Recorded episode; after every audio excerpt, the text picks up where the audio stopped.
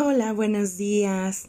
Estamos transmitiendo desde aquí, desde la zona escolar 324, con un nuevo tema, que es la educación híbrida. Y pues sí, la pandemia, al imponer una distancia física en los sistemas educativos y especialmente en los niveles de educación, en los que nosotros nos encontramos, pues ha impulsado nuevos procesos educativos al promover un traslado desde la educación presencial, como nosotros la conocemos, hacia nuevas formas de educación en las que utilizamos Internet y con ello a una educación híbrida, al ampliar la diversidad de formas en las que nosotros vamos a estar implementando estos aprendizajes.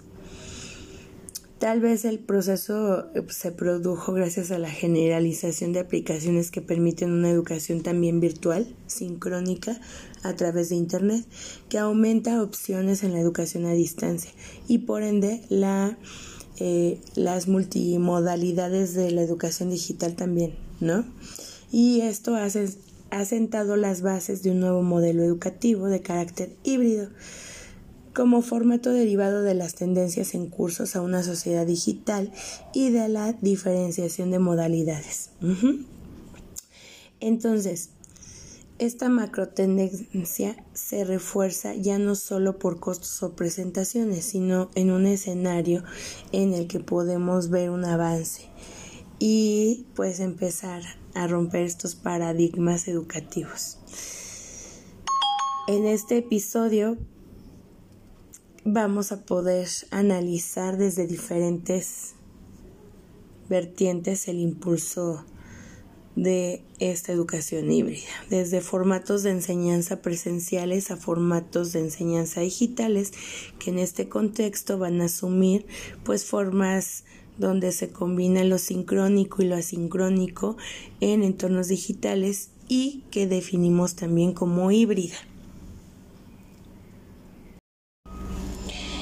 Pues sí, entonces tenemos que la educación híbrida es el resultado de métodos de enseñanza presenciales y a distancia con el fin de mejorar la experiencia del estudiante, lo que puede suceder por medio de videoclases, el internet y el uso de otras estrategias y recursos y materiales digitales que nos van a favorecer lo que ya habíamos comentado, ¿no? Esta parte asincrónica y sincrónica de la educación. La educación híbrida pues tiene algunos beneficios y esto quiere decir que, que, permite que los contenidos de las clases sean más dinámicos y accesibles, ya que el alumno puede elegir de qué forma quiere aprender. La integración de contenidos online y aprendizaje colaborativo de manera conjunta logra la mejora este, de la formación de los estudiantes.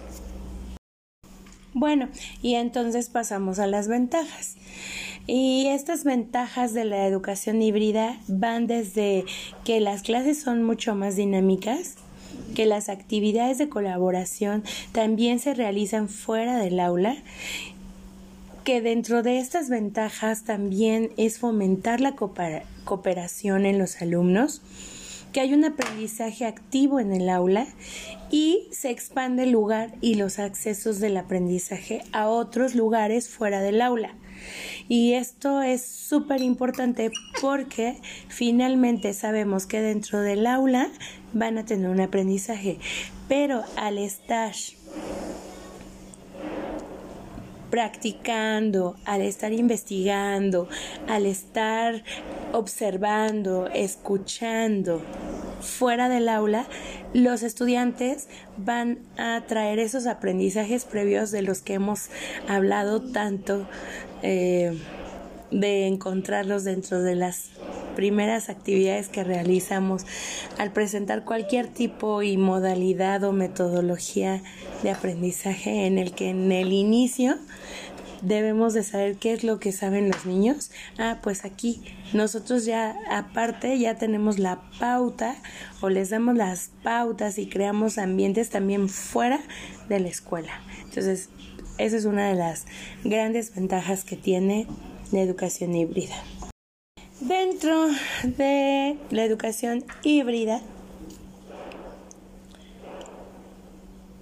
hay cuatro modelos que podríamos nosotros estar empleando, eh, que es la rotación por estaciones, es el laboratorio de rotación, es rotación individual y al que le estamos apostando nosotros es a la clase invertida, que en breve pues escucharán un poco más acerca de eh, las características de la clase invertida.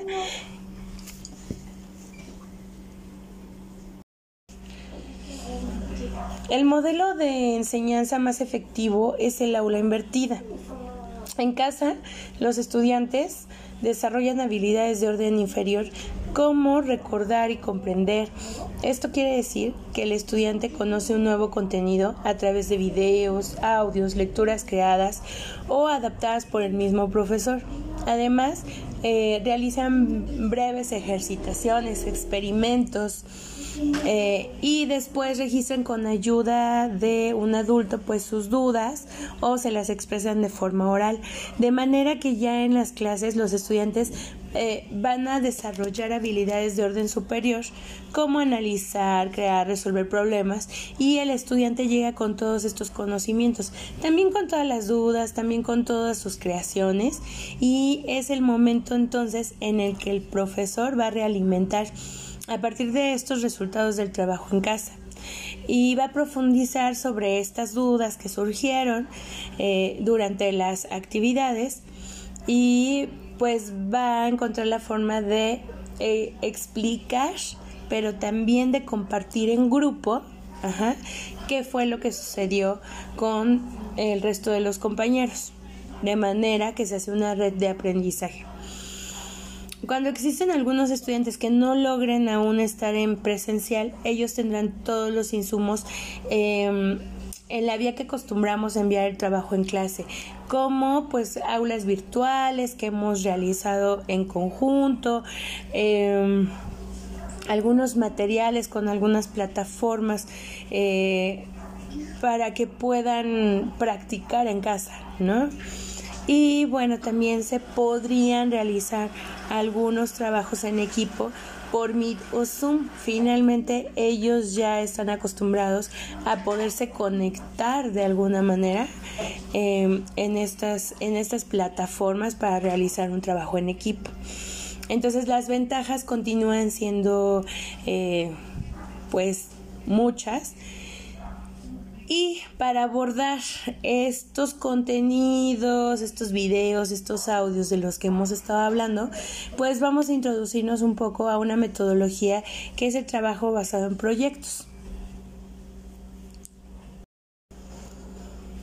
Pues el aprendizaje basado en proyectos, pues es una actividad creativa que nos permite actuar, crear y hacer.